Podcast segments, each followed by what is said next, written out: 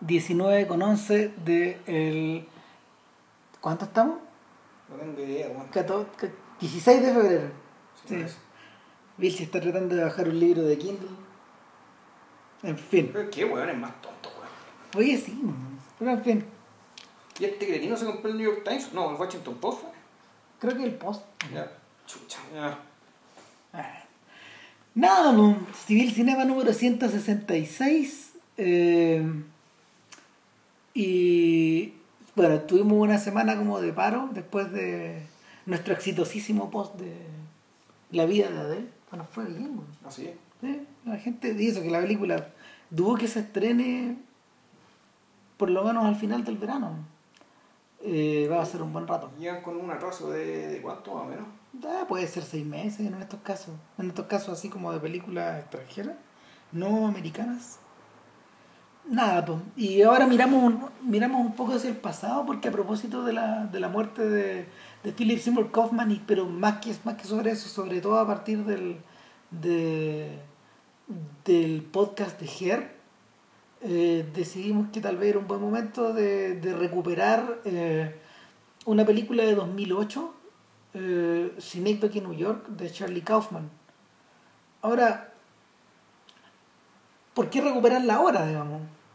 Yo tengo la sensación de que eh, la suerte para esta película es que fue muy, fue, muy, fue muy poco exhibida en su tiempo. De hecho, la distribuidora que la tenía, PF, acá, eh, decidió, después de tenerla como un año guardada, que no necesitaba la película.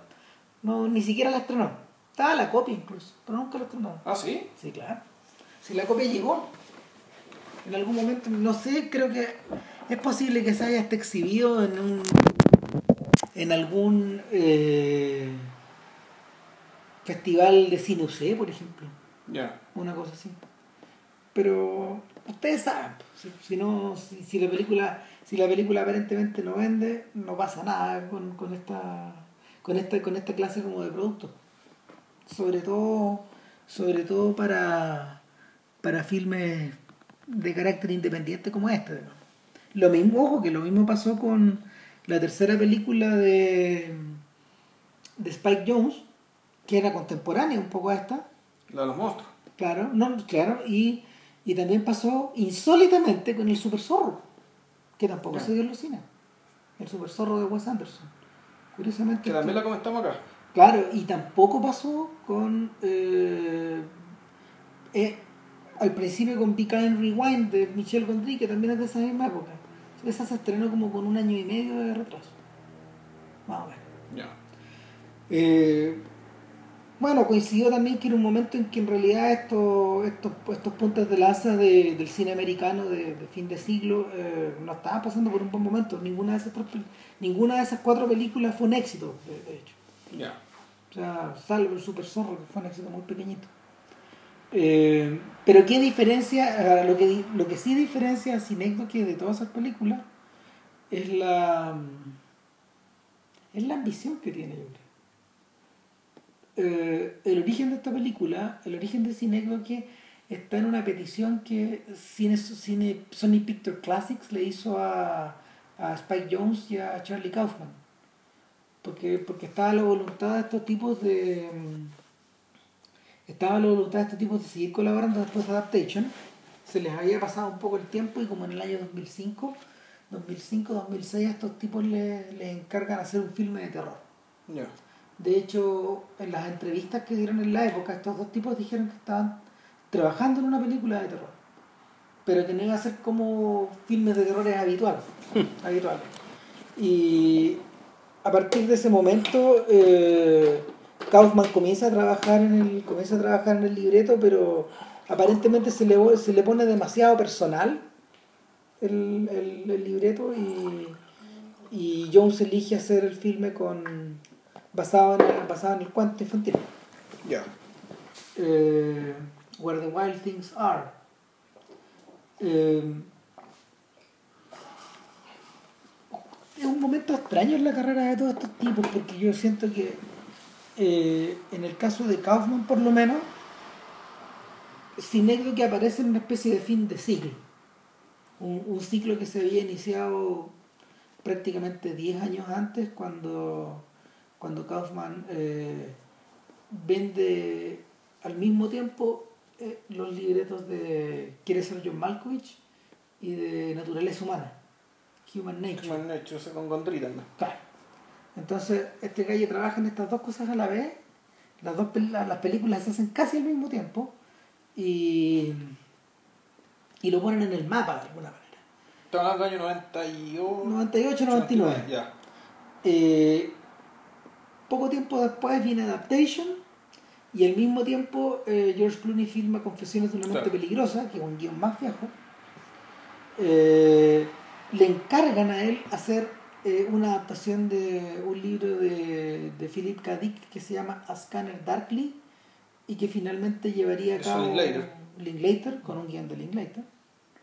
Eh, y eh, topa techo y gana el Oscar con Esplendor, Eterno Resplandor de una mente sin recuerdos. de A lo mejor que la original, ¿no? Claro. Ya.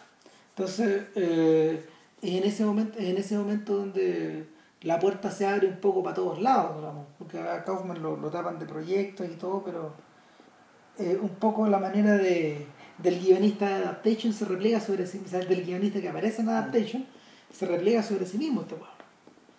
Eh, eh, ahora, Pero eh, básicamente, pero si uno lo piensa bien, el hecho de que este tipo haya ganado el Oscar es como lo que le pasa a Caleb Cotter cuando le dan la beca MacArthur. Es decir, Claro. le, le dicen, loco, bueno, haz lo que quieras. ¿Cachai? claro, Porque en el fondo la, la beca MacArthur es eso. Y en Hollywood, eh, el equivalente puta, es ganar un Oscar en Hollywood, en cierto sentido. Al menos por un momento dicen, loco, haz lo que queráis. Haz lo que quieras, digamos. ¿cachai? Y hay gente que usa muy bien esa libertad. Que lo hemos visto, lo han hecho los hermanos Cohen, ¿cachai? como lo está haciendo Scorsese un poco. claro. Y O hay otros que no lo logran y hacen huevadas, digamos, y se ponen entonces se, se ponen ñoños, se, son hueones. o se ponen a hacer películas de mierda. Claro. claro. Entonces, en este, en este caso, este gallo decidió, una vez- teniendo, teniendo, toda su, teniendo toda a su disposición, decidió eh, atacar con todo de alguna forma. Y eso es un poco Cinecook. Eh, es un filme que fue estrenado en el Festival de Cannes, pasó muy rápido por ahí, fue muy divisivo, hubo gente que lo encontró. Hubo, hubo, hubo- hubo tipos con mucho ingenio y muy buena pluma que lo encontraron como el hoyo de la película. Eh, en términos comerciales no hizo nada, como habíamos dicho, y eh, sin embargo poco a poco fue ganando adeptos. De hecho, uno de los primeros grandes, grandes defensores de la película fue Roger Ebert, que la puso entre su lista de los mejores del año De 2008. 2008 y luego la puso entre los mejores, la seleccionó como el mejor filme que vio en la década. Ya. Eh, Guardando las proporciones, nosotros cuando hicimos el podcast de la década 2000, 2010, ajá, agarramos Cinecote. Claro. fondo fue de- hicimos una selección de unas 5 o 6 películas, sí, de las que decidimos hablar, no solamente eran las mejores tal vez, pero sí, era, era un poco una mezcla entre las mejores y aquellas que creíamos que eh, estaban marcando el cambio de siglo. claro, Quiero decir, ya, aquí esto, esto que estamos viendo ya, ya siglo XXI. sí, Entonces, bueno, Cinecote la, la, estuvo ahí, la, este fue el podcast número 25, si mal no recuerdo, ya hace, hace 3 4 años. más o menos. más o menos cuatro años. Y, y bueno, ahora que se murió nuestro querido amigo Philip Seymour Hoffman, y no lo digo irónicamente, sino realmente, no, no un amigo, no un amigo, pero efectivamente fue una muerte muy dolorosa para mucha gente. Eh, y, y por muy buenas razones, además. Eh, puta, aprovechemos de hacer esta película que es una de sus, no sé si es su mejor interpretación, pero sí podríamos decir que esta y The Master son las películas más, entre comillas, importantes, ¿cachai? Aquellas que son las que eh, va- van a ser las películas más recordadas, ¿cachai? Eh, por sus méritos como películas, más allá de, de- de que el tipo siempre, casi siempre seducía sus películas. Claro, Eh, y bueno, y alguna que otra, hay alguna de las películas que hizo con Thomas, con, con, con- Paul Thomas Anderson. también. Ah, mira, nosotros no somos, no, no, ni Vilches ni yo somos unos grandes defensores, por ejemplo, de Capote, pero sí, sí reconocemos No, que... Capote, de hecho, Capote es una porquería. Sí, sí, sí, claro, que se nos da una buena película. Ahora, sí reconocemos, ponte tú, que tanto, el- tanto él como el director dieron lo mejor que pudieron, Mm. pero la, la película... Capote, Capote está Capote está atrapada como por una especie de manos muertas finalmente que no le, que le impiden le impiden eh, le impiden tomar vuelo la, de hecho el, el gran problema que tiene esa película es estar a la sombra de la sangre fría la película de Richard Brooks No, y para colmo esa película fue hecha al mismo tiempo de Infamous. eh, donde yo creo que el, el capote de Toby, de To- Toby Jones, se llama ese actor, Toby un actor inglés que es muy feo. Tiene cara de sapito, igual Tiene que como- Capote. Claro, eh, eh, Lo pueden ver en Tinker Tailor Soldier Spy, el largometraje. Toby. Jones bueno, está en un montón de películas. Claro. Me, no, me pareció, es mejor película y la actuación de Toby Jones es, mejor. Ya, es mejor porque la actuación de. La, la, la- la actuación de, de Seymour Hoffman es realmente afectada. Sí, ¿Cachai? claro que sí. Eh, se nota una afectación, se nota que es alguien fingiendo ser alguien que no es. Mm. El, y eso es porque, bueno, y el tema, y aquí vamos a entrar a pelear a los Oscars de nuevo, ¿cachai? Eh, que para lo que, es, lo que tiene que ver con interpretación, bueno, todos sabemos que en, en Hollywood lo que realmente se premia es la mímesis, ¿cachai? Es que alguien se parezca a algo. Es como la, la, la- interpretación tiene de las entrañas, por decirlo Ah. así, eso... al, al protago- al- claro, el, el protagonista, el protagonista de Killer of Sheep nunca se va a ganar un Oscar. Mm. A todo esto este es el señor que hace de guerrero en la Doctora Queen. Robert E. Ya. El herrero, él es Killer of Sheep, él, él es el, el- el Killer of Sheep de- del filme de Charles Burnett. Mira, El hecho de que Doña Lina, mi esposa, vea la doctora Quinn, no implica que yo la vea, así que yo no sé quién carajo es el de Herrero, weón. Bueno, yo la veo. No, pero es un tremendo actor. Impresionante. No hay ni un premio para. No hay premio, no hay Oscar para. No, no hay. Bueno, Nada. eh, ahora, en todo caso, referirse a Capote habla, ref- Capote sirve, Capote sirve como un poco para entender ah, los criterios que este tipo utilizaba para elegir sus papeles. Alguien sabiamente dijo hace un par de semanas, bien en caliente, que lo que llamaba la atención de Hoffman, y sobre todo eso se refleja en esta película, es su actitud sin reservas y sin ego absoluto para retratar eh, la cara menos amable, la cara menos amable de, del, del ser humano en muchas ocasiones y, y y aparecer, aparecer, aparecer eh, prácticamente en pelota con todos sus, con todos con todas las bondades y sobre todo con los defectos del otro, del próximo. Y eso está presente, por ejemplo, no sé, en los papeles, en papeles tan pequeñitos como el de en, en películas bastante menos que regulares, como casi famosos. Ya. ¿Cachai? O sea, el Mira, papel- Casa Casa Alfonso no es tan mala. no, si no es tan mala, pero es media mala. Pero eh, sí, en el fondo, es- es- sí se puede decir una palabra que es puta que ta- La palabra misma está sobrevalorada.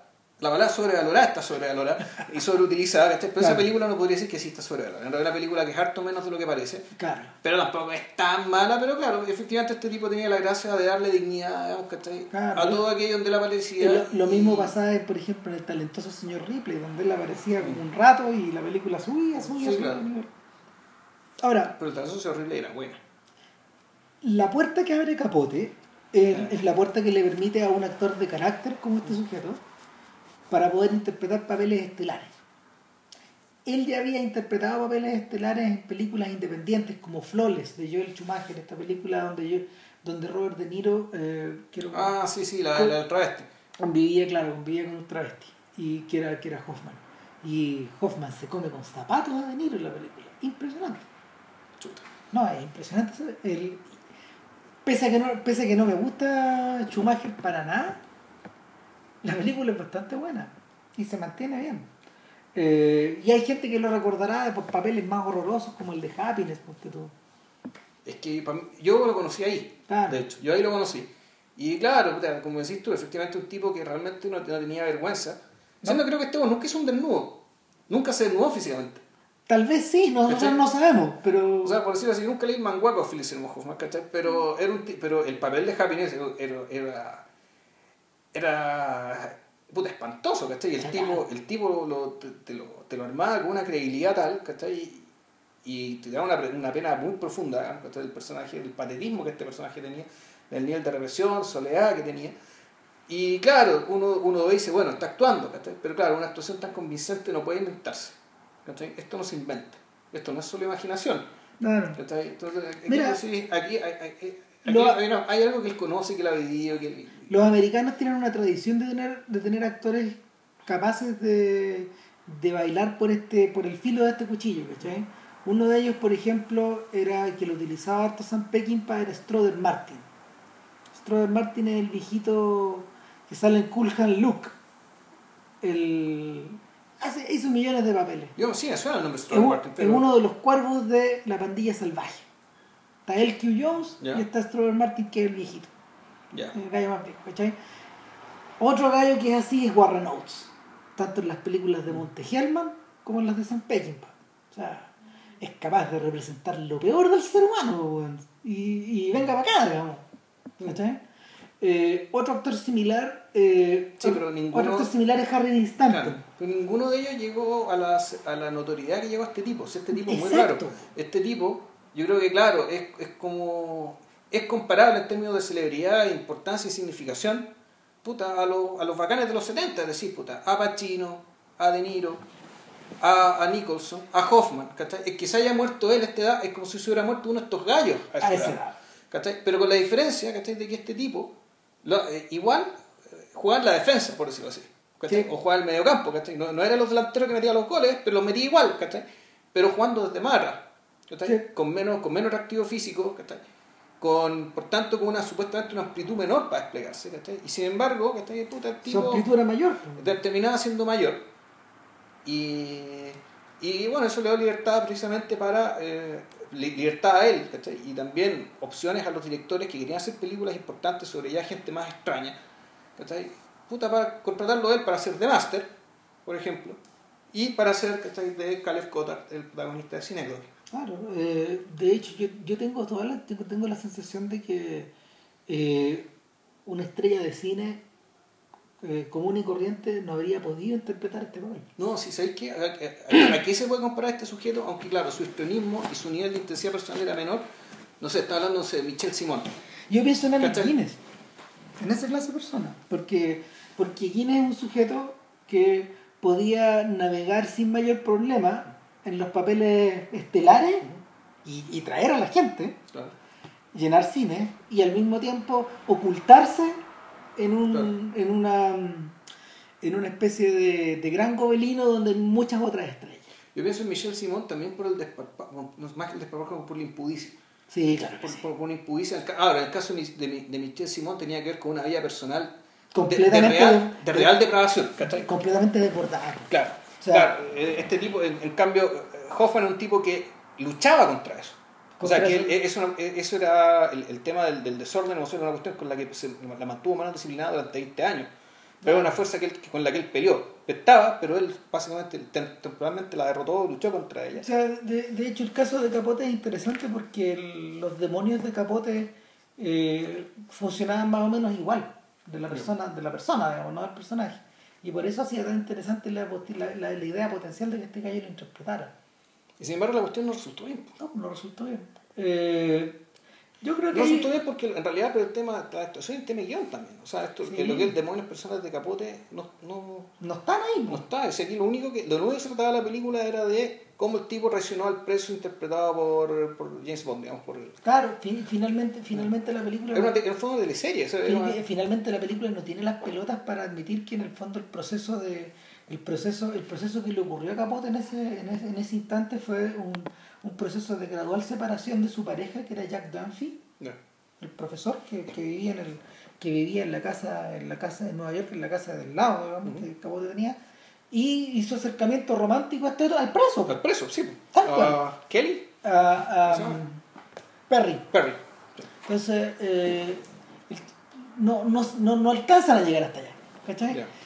Siendo que cuando uno lee las, las páginas finales de, de, de A Sangre Fría uno puede entender o sea el- la obra la obra es una obra es, es- una obra de literatura capital porque finalmente supera esa barrera el el no, no- el Capote no se alcanza a meter en el personaje pero pero atraviesa hasta allá la historia y, y- y atraviesa el resto de las obras de Capote y en el fondo lo hiera en el costado y lo mata. ¿Cachai? Lo hace, lo hace, lo hace, lo hace despeñarse. Eh, ahora, ¿por qué, todo este, ¿por qué todo este gran exordio? Porque en el fondo, eh, Sinécdoque tiene un costado donde los- la impúdica observación de, un- de una persona es llevada hasta sus últimas consecuencias. Y de hecho, lo primero que nos cuentan en la película es que este Caden Cotard, eh, un director de teatro en Schenectady, Nueva York, Sí. eh, Schenectady, ¿qué es exactamente? son estas ciudades como veas satélites, son, son ciudades pequeñas. O sea, esto no es Queens, no es Brooklyn, no es Bronx, no, es como está es- afuera. Esto es en el estado de Nueva York, ya, ¿En el continente, por lo tanto? en el continente. Sí. Eh, entonces, eh, eh, en, este, en, este, en este pequeño mundillo, este gallo eh, es director de una compañía de teatro que eh, cumple, cumple 40 años y en el fondo a este gallo le están pasando tres cosas. Una, está montando el vendedor viajero, o sea, perdón, la muerte de un vendedor viajero de Arthur Miller Claro. con un elenco de jóvenes. Pero con gente joven. Claro. En segundo lugar, eh, eh, el, el vendedor viajero de la película es un señor, o sea, de la obra de teatro es un señor mayor. Un Mm. señor casi jubilado. Willy Loman, claro, ya un. Cincuentón para sesentón, una cosa así. Entonces, el. Entonces, el. Eso es por un lado. En segundo lugar, este tipo eh, tiene una gran crisis, está, está en una gran crisis matrimonial. ¿Cachai? Y es una crisis que en realidad se ha convertido en su vida, porque, porque da la impresión de que el matrimonio mismo vive en crisis siempre. Eh, Keiden Cotar está casado con una, con una mm, pintora Sí. de cuadros microscópicos. Es una señora que trabaja en el subterráneo, o sea, perdón, en, en el, en el basement de la casa. eh, y juntos tienen una niñita pequeña que él lleva al colegio de ida y de Claro. vuelta. eh, pero en realidad, tanto ella como él se ven muy cansados, muy angustiados, muy estresados, eh, enervados por la presencia, por la presencia física del otro. Eh, esto se traduce, de hecho, en, en la primera de las in- inclusiones surrealistas de las habituales inclusiones surrealistas que, que Kaufman hace en sus libretos y, eh, y es que la única televisión que se ve en la casa es de es de es de desastres o de dibujos animados medio medio extremos y Kaiden siempre está presente o como imagen o como dibujo en, las- en, la- en las publicidades, en las películas, en, en el en- los monitos. Él siempre es un objeto que está ahí, que está siendo manipulado, que está siendo, está siendo abusado, despedazado, etc. Y lo tercero que le ocurre al mismo tiempo es una consecuencia de, de todo el estrés anterior. Todo lo somatiza Claro. Y lo somatiza sin parar, o sea, tiene, tiene desde tercianas, fiebre, Le sale hemorragia, pústula. pústulas, problemas en los... Mm. Hay, hay- tiene como una... Hay, hay- hay algo que va bajo la piel, que como que se estuviera, como que, como que, él, se- como que él mismo se estuviera podriendo, él va, va al baño, weón, puta, la caca es de colores, weón, eh, finalmente transmite la sensación de que él siente que se está muriendo. Él siente que Mm. está muriéndose, que está mutando, que está que algo No, se, que se está, está pudriendo. que se está pudriendo, que, que, que todo se pudre, Mm. que todo caga. Y de hecho, eso se traduce en una frase que, que le dice a su actor principal. Le dice Mm. que en el fondo el gesto artístico de, de Miller al proponer que cualquier persona puede actuar del vendedor viajero es proyectar a esa persona y al espectador a que en algún momento no definido del tiempo él va a estar tan podrido y tan cagado como Willy Loman. Ah, Ese, ese es el final, ese es el final de tu vida. Ahí vaya a estar, va siempre. O sea, independiente de que le trates de hacer el quite, vas a, vas a pasar por ahí. Sí, ahora yo me acuerdo de esa frase porque y- esa es como la, la- más que la crítica de lo que me doy cuenta de la película y lo que, lo que pasa en la película después. Es que ese es el único momento en que eh, Caleb Cottard hace algún tipo de juicio intelectivo sobre la vida y sobre el arte. El Sí. resto, el arte se convierte en arte sobre su propia vida, arte sobre la biografía, no sobre ideas, no sobre pensamientos, no, sobre ocurrencias, no sobre desarrollos. Entonces, eh, lo que va a pasar después en la película, ¿cachai? y, eh, es básicamente es, art, es la representación de lo que le ocurre, eh, de lo que le va ocurriendo en la vida de este sujeto. Y, y, por, y por lo tanto, la, la lectura, la lectura paralela, digamos, de lo que, el relato paralelo de, una, de la biografía de un artista, que es su obra, aquí se vuelve completamente literal. Ahora, ¿cómo llegamos a esto? Sucede que Carlos Cottard, eh, por su por, por su idea brillante, digamos, aparentemente, de, de haber hecho el, el vendedor viajero con gente joven, tate, recibe la beca MacArthur. y la, y la recibe la recibe justo en el momento en que está eh, viviendo un periodo pero espantoso su vida. Lo que pasa es que su esposa se va, se va a Alemania, Su mujer de un día para otro le dice, tengo una exposición en Alemania, me está yendo bien, claro, está- estoy vendiendo mis cuadros, No me- pero me tengo que ir para allá, pero no te voy a invitar. Entonces, eh, este tipo se ve un poco en el aire y la mujer se va, se lleva a la hija, se lleva a la hija, se va con una amiga que es muy sospechosa, una, una amiga que está todo el tiempo alrededor Claro. de ellos, que va y que viene. Y, y después no hay cero noticias, desaparecen, Desaparecen. cero noticias. Él se entera que fue un tremendo éxito, mira una revista y, y aparece esta mujer como que posándose como si fuera una, una, Mm, claro. una, una- una artista recién descubierta y todo. No sabemos si es cierto o no, porque obviamente todo lo que rodea a Kate, a a va, va eh, mediado por esta visión que él tiene de sí mismo, donde en el fondo las barreras de lo que él, de lo que él eh, escenifica, escribe y concibe están confundidas con la realidad. Claro, y bueno, yo- y, y- y aquí se nota que la película es un poco, supuestamente transcurre en el presente, pero a mí me parece película de época, es decir, en el 2008 tú podías saber con bastante más instantaneidad ¿cachai? lo que pasaba en Alemania. Aquí te muestran cómo irse a Alemania, cómo haberse ido a, A Marte. como haberse ido a Marte, ¿cachai? Y, y- y recibir la información muy fragmentada, muy, muy, muy, muy, muy, eh, muy espaciada. Poco menos que mandándose encomiendas, cartas. Claro, todo funcionando con, todo funcionando con una lógica predigital. Cuando, lo que me hace pensar que uno es el guion este es bastante más viejo. Es posible, pero, pero yo creo que yo creo que es una especie como de, de pie forzado que se impone que se impone Kaufman, porque eh, todo parece, en la medida que uno se le empieza a repetir, de hecho yo les recomiendo que si ven la película la vean más de una vez, eh, por lo menos dos, en la medida que uno se la empieza a repetir encuent- encuentras como correspondencia, encuentras temas que, que, que empiezan a encajar de a poco.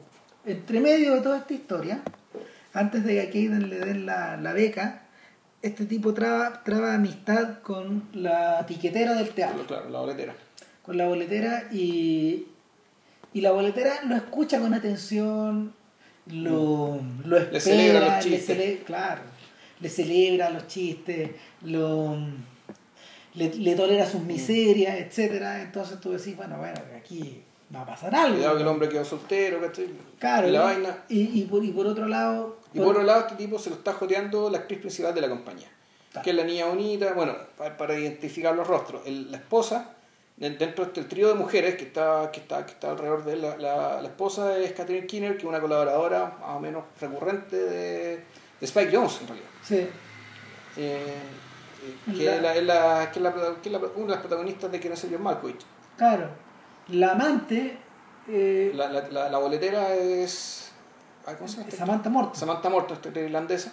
claro. de Minority Report y, y la y la actriz principal la Michelle Williams Exactamente. la viuda de Ujú. esta actriz rubia No es casualidad que las, las figuras principales en esta historia que rodean a Kaden sean todas mujeres. El- ha- hace, hace algún sentido. Ahora, eh, porque el desfile de actrices, de actrices, de actrices femeninas, de actrices no, no para. no después sí Continúa, ya vamos a llegar a eso, pero eh, la Samantha Morton de esta historia es bastante particular porque en realidad muy normal tampoco no es ella. o sea es, es que esta- esta lo- lo- lo- aquí hay un gesto muy raro ella en su conducta es normal parece normal la forma de, la forma en que nos dicen que ella no es normal es algo completamente surrealista que es cuando ella va a comprar una casa y ella compra una casa en llamas La única del barrio en llama. Claro, una casa que, bueno, que está en llamas, que vive permanentemente incendiada y que viene, que se la compra una señora que tiene un hijo metido en el sótano, Sí. que vive en el sótano, que vive anda ahí en calzoncillos, que está encerrado, con el cual se casa, por el mismo Sí. sujeto, una vez que una vez que él se da cuenta que con, que, que- que con Cotar la cosa no va para ninguna parte. Abandona este, este- este- este- esta Claro. idea de, de seguir junto a él y ha- hace se va mutis, por su lado. hace mutis por el foro. Se va con Derek, ese es el o sea, Derek se llama el sujeto, ¿cachai? Pero la casa sigue en llamas. La casa sigue en llama. Ahora, ese es un gesto medio... A ver, eh, ¿tú te acordás de la casa que se llueve en Eterno Resplandor? Hacia el final de la película. Cuando... Cuando en uno de la en uno de los en, en- en un, en un momento ya en que la realidad misma está colapsando Claro. Jim Carrey y la, la propia Michelle Williams entran en una casa no no de Michelle Williams la No. propia Kate Winslet Sí. entran en una casa y la casa llueve por dentro como en, Como en en los filmes de Tarkovsky, sí, como en exactamente como en los filmes de Tarkovsky obviamente uno siente que el gesto va, va directamente hacia allá. Esta- este, este, este es algo hecho en la misma dirección. En el fondo, la, la manifestación de la manifestación simbólica está la manifestación simbólica está súper clara y- pero Claro. pero pero se agota se agota en la interpretación no es necesario Lo que pasa, a ver, lo- aparentemente lo que están diciendo ahí es que la señora nunca tiene ningún arrebato de locura ni nada de eso, sino que lo, a, lo, a lo que va con el tema del gesto de la casa en llamas es básicamente el nivel de desprendimiento y generosidad que tiene esta persona. Eh, y que como después se va a ver, digamos, ¿cachai? con la película a, a- a la medida que sigue avanzando.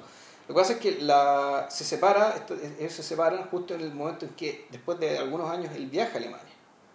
claro y en el viaje a Alemania él no puede ver a su hija ¿Y qué, ¿Y qué te muestran de Alemania? Puras calles desiertas, Berlín en particular, llenas de afiches, donde de cuando en cuando aparecen afiches que de, De la mujer. de la, de la mujer, de la pintora, con sus pinturas y todo el cuento. Y, y la hija está convertida en una especie de artista conceptual a los, ya tiene 11 años, tú, él tampoco la ve. claro Y se encuentra con que la, la- la- habla con la amiga, esta amiga que es el personaje de la... ¿Cómo se llama ella? es la hija de Vic Morrow no me acuerdo es la protagonista de estamos viejos Vilche. No, sí, claro, es de- eh, Jennifer Jason Lee. exactamente ¿Y por qué no se llama Morocco el papá? ah que tiene el nombre nada más Ah, ya. Vale. Entonces, la Jason Lee le dice, no, no te puedes acercar a tu hija, no te, no te vas a acercar a tu mujer, no lo voy a permitir. Además, tu hija es mi amante. Y tiene 11 años.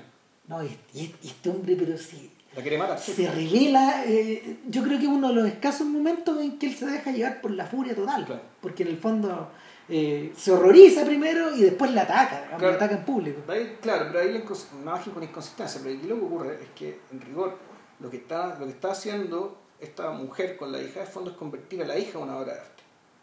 Lentamente. O sea, la- e- ella misma es una obra. Claro. Y la medida que es una obra, Es una obra, es, es una, es, una, es una persona que tiene tatuajes que van cambiando. Claro. Tatuaje dentro de su. eh, que- todo el cuerpo tatuado. Entonces, a poco ella. eh, su cuerpo es una obra de arte y su mente también, en fondo, está siendo moldeada por esta mujer y por también, pa- aparentemente, por el desinterés de la mamá. Que la mamá, en el fondo, no la pesca mucho, que le está criando y que la. Pues no lo sabemos, ¿cachai? Pero aparentemente, que permite que pase todo esto es porque la mamá no pesca, ¿no? Entonces, deja que esta otra mujer, ¿cachai? que no me acuerdo cómo se llama el personaje, haga con la cabra chica lo que quiera.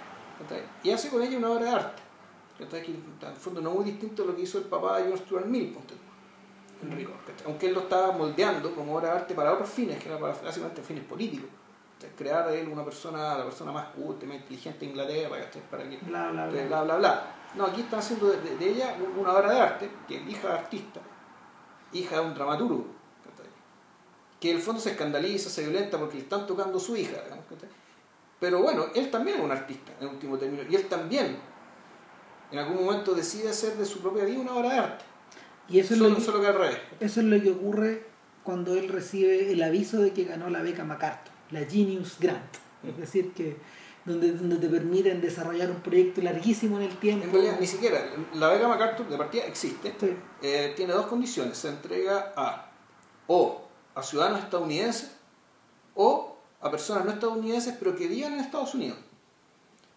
Eh, y consiste en que reciben 500 mil dólares, esa es la fecha que yo, Claro. ese es, la- ese es la- el monto que sabía que se, que se entregaba, a libre disposición.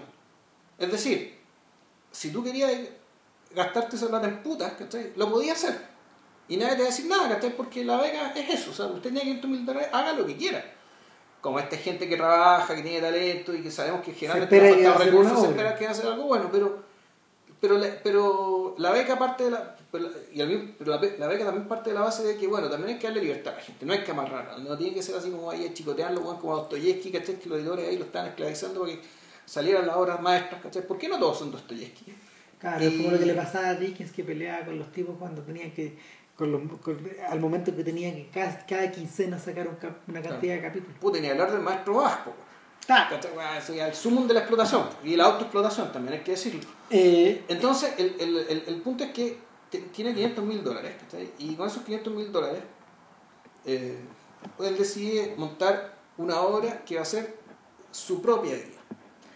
No lo Y en tiempo real. No lo avisa al principio y eso es interesante. La gente cuando, cu- cuando él convoca a su compañía, llegan los fieles de siempre y él les dice esta es una obra distinta a las anteriores, esto es lo que vamos a hacer sin concesiones, vamos a mirar la realidad de frente.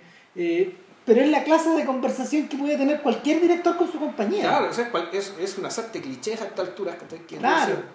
Es un pep talk como Claro. el que se le puede hacer digamos, a un en un partido de fútbol a un equipo. Exacto. Entonces estos tipos se preparan para, para, para ensayar una hora y luego salir a escena, pero el problema es que los ensayos continúan y continúan y continúan. Y, y, es, y es en ese momento donde la película cambia de velocidad. Sí.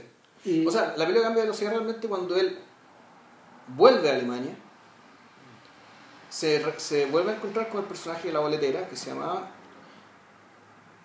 ¿Cómo se llama? Se llama Samantha. no, Pero hay una Samantha. sí, hay una Samantha, pero mejor nombre. pero- son tantos nombres ¿no? que mejor no, No, todos somos con la boletera. Y ahí se vuelven a emparejar. Sí, O sea, más que se pueden emparejar. La, se encuentran, no, muy bien, muy buena onda. Y cuando se separa del marido y el marido queda sin ni uno, y esta tipa necesita la pega, él la vuelve a recontratar como asistente del, del proyecto. Y eh, la vuelve, pero en pa- en- no, es, no es una asistente en particular, sino que es como la directora de casting. Viene Sí. a ser como eso. Entonces, juntos empiezan a buscar los tipos, los Claro. tipos humanos. Entonces, bueno, la primera parte en realidad se dedicaron a encontrar un lugar, que era una especie de galpón Gigante. gigante. Un galpón galpón gigante en Nueva York, porque este tipo se traslada a Nueva York. Claro, Nueva York, Nueva York, digamos. Y le dicen, ya, este es el lugar donde... Este, este, eh, este, este lugar, en este lugar vamos a montar, vamos a montar la obra aquí. Pero ¿para qué asusta, pues, ¿para qué esto? ¿Pone- ¿Para una industria? No, para montar a Shakespeare, le dice. era, era, una, era un escenario teatral. Era, era el Teatro Globo de Nueva York. Claro, era una cosa gigante. Eh, y nada, el- llegado, llegado en ese punto, la obra comienza a ensayarse, eh, pero lo primero que él hace es, es, es que la obra crezca hacia adentro. Claro. Esa era su intención. Es decir, eh, buscar un doble de él, buscar un doble de su mujer, buscar un doble de su hija, etc. Y, y tratar de comenzar a significar su vida, su barrio, sus calles, su gente. Y, y es en ese punto donde eh, elige a Tom Noonan como, como Caden. Ahora, lo divertido es que Tom Noonan, es- ese personaje ya había aparecido en la película. había aparecido eh, en el background, por detrás, a veces difuminado, Claro. a veces en unos contraplanos donde él está de espalda, a veces pasando por Sí. la calle. Es una, es una suerte de presencia. Uno no entiende por qué está ¿Por qué ahí. está ahí? Y después nos enteramos en el casting que, bueno, yo te voy a interpretar a ti porque te he estado siguiendo toda tu vida. Exactamente. O en estos últimos dos, tres años, no me acuerdo cuánto era, pero te, te he estado siguiendo. Entonces, este hueón es, pues, por eso te aparecía este sujeto. O sea, el, la obra de teatro ya estaba siendo montada Sin saberlo Sí, siquiera. Claro, antes de que esta cuestión existiera. Exacto. ¿Cachai? o sea, antes, que, su- antes de que antes de que, de que lo- antes de que Cotard concibiera la idea ya, había ya, ya había alguien que estaba conci- concibiendo por él ¿Cachai? o sea él tiene un doble masculino tiene este doble masculino tiene una extensión de sí mismo pero él no lo sabe De hecho, eh, cuando uno vuelve a ver la película te da la sensación de que en el fondo lo que tú estás viendo es un montaje de la obra. Cuando uno la vuelve a ver y dices, ah, por eso está Noonan ahí, ¿cachai? Noonan, Tom Noonan es un actor americano bastante particular, yo creo que los cinéfilos lo recordarán porque él es el asesino de Manhunter, de Cazador de Hombres. ya Sí, eh, ese es como, su, es como su rol más famoso. Y este. Y Noonan no puede ser más distinto de Caden. Porque no se Caden- parece en nada Porque Caden es, porque Caden es un señor. Es, gran- es- es- es menos grande de lo que de, de lo que el mismo Hoffman era en la vida real. Se ve más, más, más más corpulento. pero Hoffman cuánto veía Eh, Hoffman es un tipo may- grande, debe haber medido como 5 pies, 10 pulgadas. sí, eso es casi un metro ochenta Casi un metro ochenta. ya es un poco más alto que yo Claro, y el. Bueno, a Tom Noonan le saca una cabeza, pues, bueno. Claro, Sí. Noonan es casi de dos metros. Un larguirucho, ahí, claro. Claro, es es como, es como comparar a Woody Allen con Larry David. Las Mm. dif- dif- diferencias Mm. como de tamaño y todo. Y el caso es que Noonan tiene otro tipo de ingenio, no tiene el tipo físico, es, le es extraño, digamos, pero es Caden. Sí. Es Caden de alguna forma. Y, y empiezan a estudiar. Y mientras Caden va montando la obra y va seleccionando los actores, Noonan va detrás tomando notas. Claro. Claro, y, y la, la sensación es súper extraña porque, porque te, da la, te da la impresión de que Caden está dirigiéndolo sin dirigirlo. O, o, o se, o se desliza por sus espaldas. Y, y bueno, y a partir de ahí ya la obra, a partir de ahí la película se va por un tubo, porque lo que empieza a ocurrir es que, sin entrar en más detalles, para no irnos alargando tanto, la obra comienza a crecer hacia adentro y hacia adentro y hacia adentro, de manera que Nunan también tiene un doble. po. Claro. Y el doble de Nunan también tiene un doble. Y así todos los otros personajes. Y, y la, y la película va empezando a re- va empezando a... No, claro. a despejarse. Pues puesta en abismo, estas cosas que, como, lo- como lo- los mismos videos que hacía Bondry, ¿cachai? Que por algo lo contrataron para hacer, para hacer las películas. Este video que hacía con la Kylie Minogue. Claro. Esto que, el- esto que ya no solamente que la, la repetición dentro de la repetición dentro de la repetición que a su vez terminaba llenando el espacio. ¿Cachai? Esa es la cuestión, en el fondo que de, de repente era un contingente de gente dando vueltas. De, repente, de repente era, claro, era, era un contingente de sujetos que estaban en torno a, a la Kylie Minogue y, y terminaban por llenar el mundo. Claro. Y, y un poco eh, al, ir, al irse construyendo hacia adentro, eh, la obra empieza a construirse hacia afuera, que es lo más imperceptible. A ver, desarrolla la idea. Eh, en la medida en la medida de que más en la medida de que más se va de que la obra se de que la obra se va prolongando en el tiempo porque los actores lentamente se van dando cuenta de que no hay fecha de estreno y no hay fecha de Claro. estreno y le dice pero ¿cuándo empezamos? no tranquilo si ahora vienen los arquitectos porque vamos a empezar a construir las calles y, y un día cualquiera que Aidan está eh, en una calle y él dice esto no está bien porque él está mirando Claro. la él, él está mirando eh, lo que está ocurriendo en el cuarto piso digamos que un- Mm. una persona que está discutiendo con su mujer y le dice no no hay que tapar esta pared Claro. entonces poco a poco eh, poco a poco se empieza a producir la sinécdoque Sí. eh, sinécdoque es un término que en el fondo Es una eh, figura literaria. Exactamente, una figura literaria en el que las partes refieren al todo y el todo refiere a cada parte. Y de no, creo que la sinécdoque es cuando una parte, tú mencionas una parte y esa parte te prefigura todo el conjunto. claro, pero también funciona a la inversa. Ya. Ah, El total está Cuando tú la figura literaria es cuando habla de, eh, cuando por ejemplo se habla de las espadas de un ejército. Claro. No se me ocurre otro ejemplo mejor, ¿cachai? O los cascos, ¿cachai? Los, los cascos, ¿cachai? Del, los, el ejemplo este, los cascos que suenan, ¿cachai? En el fondo lo que están diciendo es que claro, hay, un, hay un, un ejército de caballería galopando, digamos, ¿cachai? Pero te lo explican diciendo, aludiendo al sonido de las pezuñas de los caballos, ¿cachai? Puta, Claro. golpeando el suelo. Eso ya es una sinécdoque. En el fondo, las pezuñas de los caballos te refieren a un tremendo ejército, ¿cachai? claro, es el poder, es el poder de una Hay ejemplos mejores que este, pero no se me ocurre ninguno. no de todas maneras, pero la- el asunto es que el asunto es que la llega un punto en que la la obra empieza a hilar el rizo hacia afuera también. ¿Por qué? Porque Lo que pasa es que hay un momento en que, y, y- y- y me parece que el momento central, que es el momento central ya del cierre de la película y cuando, cuando porque esto en el fondo meterse un laberinto, ¿cachai? Pero una vez que llegas al centro del laberinto, el laberinto está diseñado de tal manera que una vez que llegas al centro, la salida hacia afuera es directa, sí, eh, es, inme- es- es inmediata. es inmediata. Aquí no se da exactamente así, pero así- ah, llega un momento en que llega al centro del laberinto, ¿cachai? Y ahí la película se empieza a abrir hacia afuera, hacia afuera, y el momento en que este sujeto va a la casa de su ex señora, que resulta que se entera que tiene un departamento en Nueva York, y a él lo confunden con una mujer, Un día cualquiera. un día cualquiera. Él va y los Ellen, vecinos ¿eres lo tratan de Ellen, siendo que él es Un Hoffman. Ya viejo, es imposible confundirlo con una mujer. Y sucede que a partir de ahí, eh, a, a partir de ahí se abre ya, se abre ya otra ala de la historia, y en que aparece un, un- aparece una actriz que es la que interpreta a Ellen, que vendría a ser su doble femenino. Así como tenía un doble masculino, que era Nunan, en algún momento llega un doble de él que es mujer. Y aquí la película se pone completamente surrealista. aquí, aquí, claro, aquí ya la cosa se dispara eh, hacia cualquier lado, ¿cachai? Porque esto, esto va, va de la mano con una escena, ¿cachai? Que, con la escena donde el... Alerta spoiler, ¿cachai? Eh, si no lo han visto, paren. En que el personaje de... El, el, el doble de, de, de Goddard, Noonan, el actor Noonan, se suicida en una escena en la que el mismo Goddard, se, representando una escena en la que el mismo Goddard se quiso suicidar y no lo hizo. Sí. Se lo impidieron. Y aquí, cuando se está reproduciendo esa escena, también, ¡pum!, se, se quiebra la lógica, ¿cachai? Y la escena, básicamente, la escena representaba más allá de la escena real.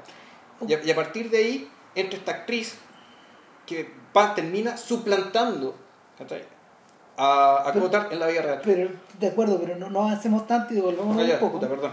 Porque la, la respuesta a eso, la respuesta a eso encuentro yo, eh, está en que de alguna forma, tal como te dije, si las partes referían al todo, el todo también refiere a las partes. eh, en esta película, esta película parece pensada sobre la base como de de fugas de, de- a ver, sobre la base de vectores que se van oponiendo eh, eh, estructuralmente. Piensa que así como uno bien puede hablar de este mundo que está forjando Keiden eh, paso a paso, día a día, mes tras mes, año tras año, en el ensayo de una obra en la que te das cuenta de que el ensayo mismo es la obra, Claro. Eh, y que la obra empieza a alcanzar proporciones grandiosas, eh, pero al mismo tiempo está compuesta por partes comunes y corrientes y muy vulgares, y a veces muy inspiradas y a veces muy, a veces muy, muy comunes. Es que al revés, porque en rigor, a ver, de partida, todo es muy grandioso, pero en rigor todo transcurre en un galpón. Para empezar. Claro. O sea, todo es grandioso, pero en el fondo está encerrado en un galpón, en un recinto cerrado. Segundo, uno dirá, la obra crece, crece, crece, pero en realidad lo que está haciendo es suplantar las pérdidas de la vida real. Es decir, es muy importante dentro de la película la secuencia de gente que se va muriendo. Sí, Muere el padre, muere la madre. es una sucesión de funerales, pues, Claro. de pérdidas. Pero, el tema es que, en cierto sentido, todo el elenco y todo lo que se está armando en la obra está un poco hecho también para reemplazar esas pérdidas. Para que no sean perceptibles. Para que la cosa siga. es un poco lo que pasaba con es un poco lo que pasaba con el libro de Proust en el libro de Proust eh, aparecen muchos personajes que Marcel el personaje del libro conoció en su niñez Claro. y eh, si bien no muchos personajes se mueren en el libro es importante la muerte de la abuela Claro. por ejemplo sí Eh, en la vida real muchos de esos personajes ya no existían y de hecho los había borrado la guerra los había separado la guerra, los había separado la miseria, los había separado eh, las diferencias de clase, eh, la desidia, la- los, los, los problemas familiares de- al interior de la familia Proust, etc. Entonces, eh, en esa obra, en esa obra, Marcel, en, en, el- en busca del, en busca del tiempo perdido, la no es que se estén reparando las pérdidas, pero se transmutan. Las personas se transmutan en personajes. Y es por eso, por ejemplo, que se habla de que fulano de tal está compuesto de tal, tal, tal y tal persona. Está compuesto de las obras de este gallo, pero del look de este otro y de los amigos de este otro. Y el, y el árbol se empieza a cruzar también. De hecho, eh, en, en algún sentido, en algún sentido, eh, ya a 100 años del comienzo de la aparición del libro, porque ya el año pasado se celebraron los, los 100 años de la edición de Por el Camino de Swan, Ya. eh, y el comienzo de una publicación que demoró aproximadamente 15 años, como el 28 después de la muerte, el año, 5 años, 6 años después de la muerte de Proust, se terminó de publicar el. Eh, el, el libro mismo, en su corporeidad, 3.000, 4.000 páginas, eh, se ha convertido en algo eh, físicamente más aprensible que la propia memoria de, los, de las personas en las cuales está basado. ¿Cachai? Si durante la... A ver si me, me- si- a ver si me explico bien. No. Si durante la época de la redacción del libro los personajes estaban vivos, su fisicidad estaba, e- era, era comprobable, estaban aquí al alcance de Marcel, eh, hoy lo que es real es la obra. Y el, y el elenco es el fantasma. Se invierte, se invierte la relación. Sí. En el fondo, mientras, mientras Marcel escribía el libro, la obra era el fantasma. Ahora, 100 años después, el libro es lo real y las personas son la fantasma, el recuerdo. O sea, el tema es que las personas pudieron no haber, no haber existido. Y de hecho, no puta, en el fondo no. O sea, claro, existieron. Pero existieron para Proust. En el fondo lo que nosotros recibimos de eso es una... Es, un, Es una- reflejo, po. Es reflejo, es una, es- pero es un libro. Por lo tanto, es una partitura. La interpretación de la partitura La hacemos nosotros. la de nuestra imaginación. En el caso de, en el caso de la obra de teatro, la obra de teatro es efímera, por definición. Porque se acaba una vez que termina de representarse. No hay registro. O sea, claro, uno puede registrarla con una cámara, ¿cachai? pero varía todos los días. Pero claro, haría todos los días, no es lo mismo, ¿cachai? Y no es lo mismo. La película, en cambio, puta, la película queda, Claro. queda como tal. Y hoy se ve y está hecha para eso, para que Claro. sea almacenada y reproducida. Pero de alguna manera también, es un- también la película también posee una fisicidad que una vez que han pasado 100 años se vuelve a invertir la misma cosa. El otro día se celebraron los 100 años del rodaje, perdón, los 100 años del estreno de Kid Auto Races in Venice, la primera película de Charlie, el vagabundo. ¿Cachai? Y, y lo que impacta de ver esa película es la, es la relación que Charlie establece de inmediato con la pantalla. ¿Cachai? Con la pantalla, con la pantalla y con la cámara como un objetivo, como un ojo que está observando, él se siente observado, él eh, se, se lanza mien- mientras, mientras se están desarrollando estas carreras de autos en la playa de Venice, en Los Ángeles. Eh, eh, lo que a él le importa no, son la carrera, no es la carrera de autos, sino que eh, es la, es la mm, potencial actividad del espectador, de observar. O sea, lo que yo, lo que yo, lo que yo recuerdo cuando la vimos, estaba la vimos en tu casa, ahí en, en, ahí en Granería, pues, si vos ahí la vimos, no, tú la mostraste. Era que era como que si él quisiera sabotear una transmisión televisiva, Exacto. antes de que existiera la transmisión televisiva. prefigurándola Claro. de alguna manera. Es como. Eran los mirones de las noticias. Exacto, el que se para, que le, le, le- pone lo- la, la oreja, bueno, el buen que está entrevistando, Claro, y que lo mueve, lo mueve, ¿cachai? Entonces, eh, la, la- sin embargo, sin embargo, la, la tremenda. eh, la tremenda voluntad que es puesta por detrás ahí hoy es un fantasma. Está presente pero no está. El, de alguna manera, Pero en la medida que lo vemos, sí está. sí está. Pues, está porque está registrado. Hay un testimonio. Lo que uno puede decir es que, claro, a lo mejor ya con toda, con toda, con todo el agua que ha pasado bajo el puente, con todo lo que sabemos de Chaplin, lo que ha pasado, lo que pasó después con la historia del cine, claro, esta, este registro sigue siendo una partitura, solo que una partitura que tiene más indicaciones. Y por lo tanto nosotros vamos a poder seguir releyéndola, reinterpretándola en nuestra, en nuestra imaginación, digamos, pero lo que queda abierto a la imaginación nunca es mucho. Mi sensación es que eh, en la medida de que la en, la medida de que la obra de, de Caden eh, está ocurriendo en tiempo real, es efímera, pero al- y al mismo Es que tiempo pero de, de partida no está ocurriendo porque no sabemos si la le está viendo o no. De partida suponemos que no. es que nunca se estrena. es que lo, que lo que empieza a pasar, lo que empieza a pasar es que hay gente que se empieza a meter. Sí, po. O sea, hay gente que se empieza a meter porque en la medida que construyen las calles se convierte en un continuo con la ciudad. po. sí, Pero no. pero no. ¿cachai? Ahora, Ah, insisto, para terminar la idea, está todo este, está todo este armatoste armado por un lado. Y, que- Después, después está el arma- el armatoste dentro del armatoste.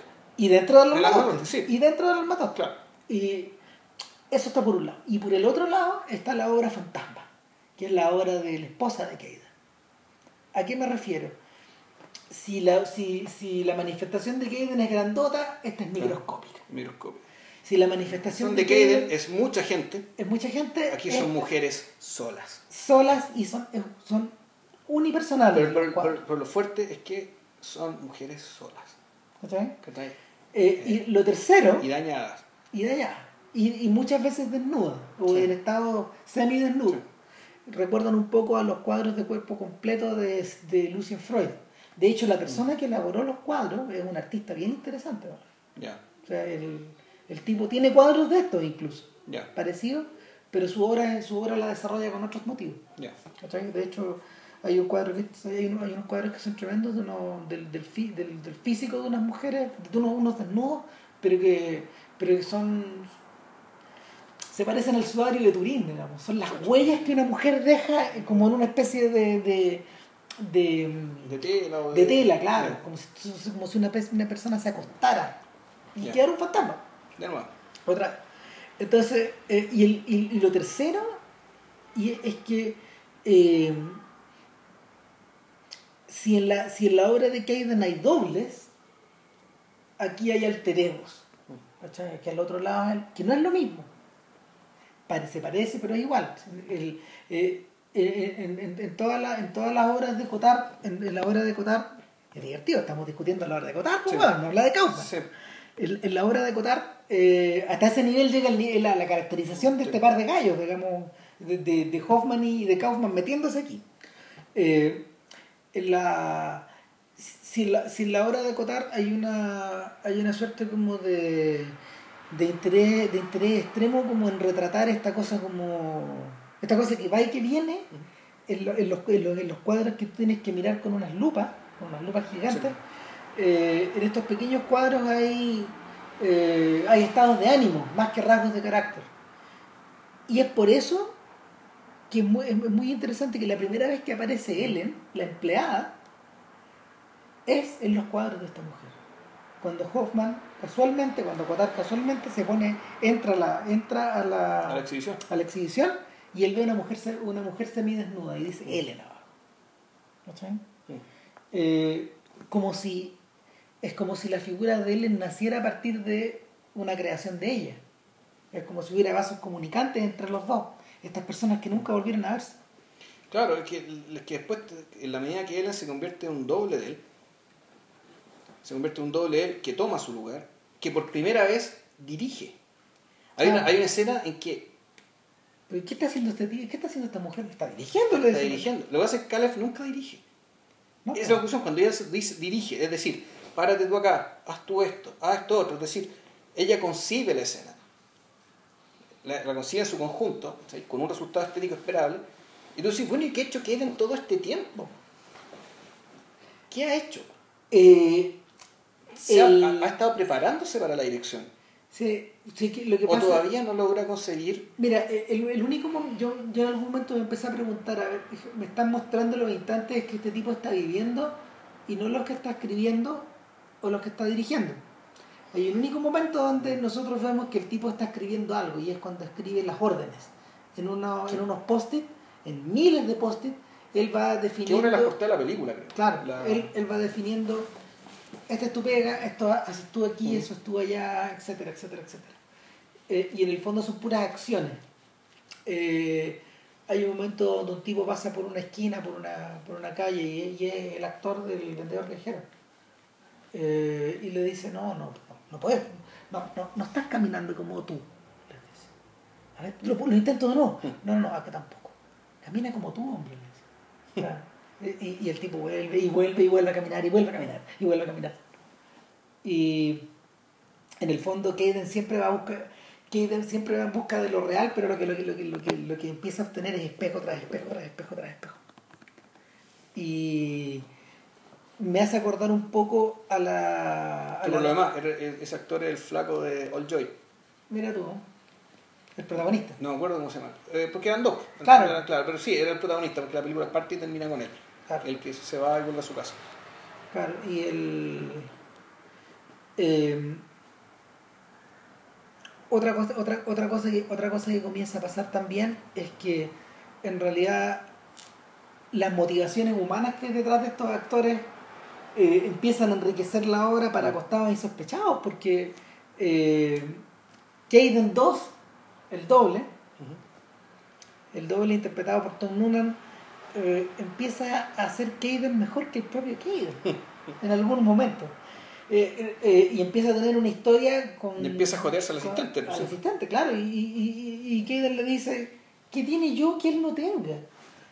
Bueno, eh, es una persona inteligente como tú, es brillante como tú, eh, hace acotaciones muy interesantes, tiene buena conversación. Y entonces, Ah, pero es que, pero es que él tiene buen humor. Es que, es que es divertido. Es divertido. Pero yo también soy divertido. No. No, tú no eres Tú no divertido. eres divertido. O sea, no. Tú no, tú, tú- él no llora cuando se, cuando hace el amor, güey. Claro, claro. Eh, en cierta medida, ¿sabéis qué? El...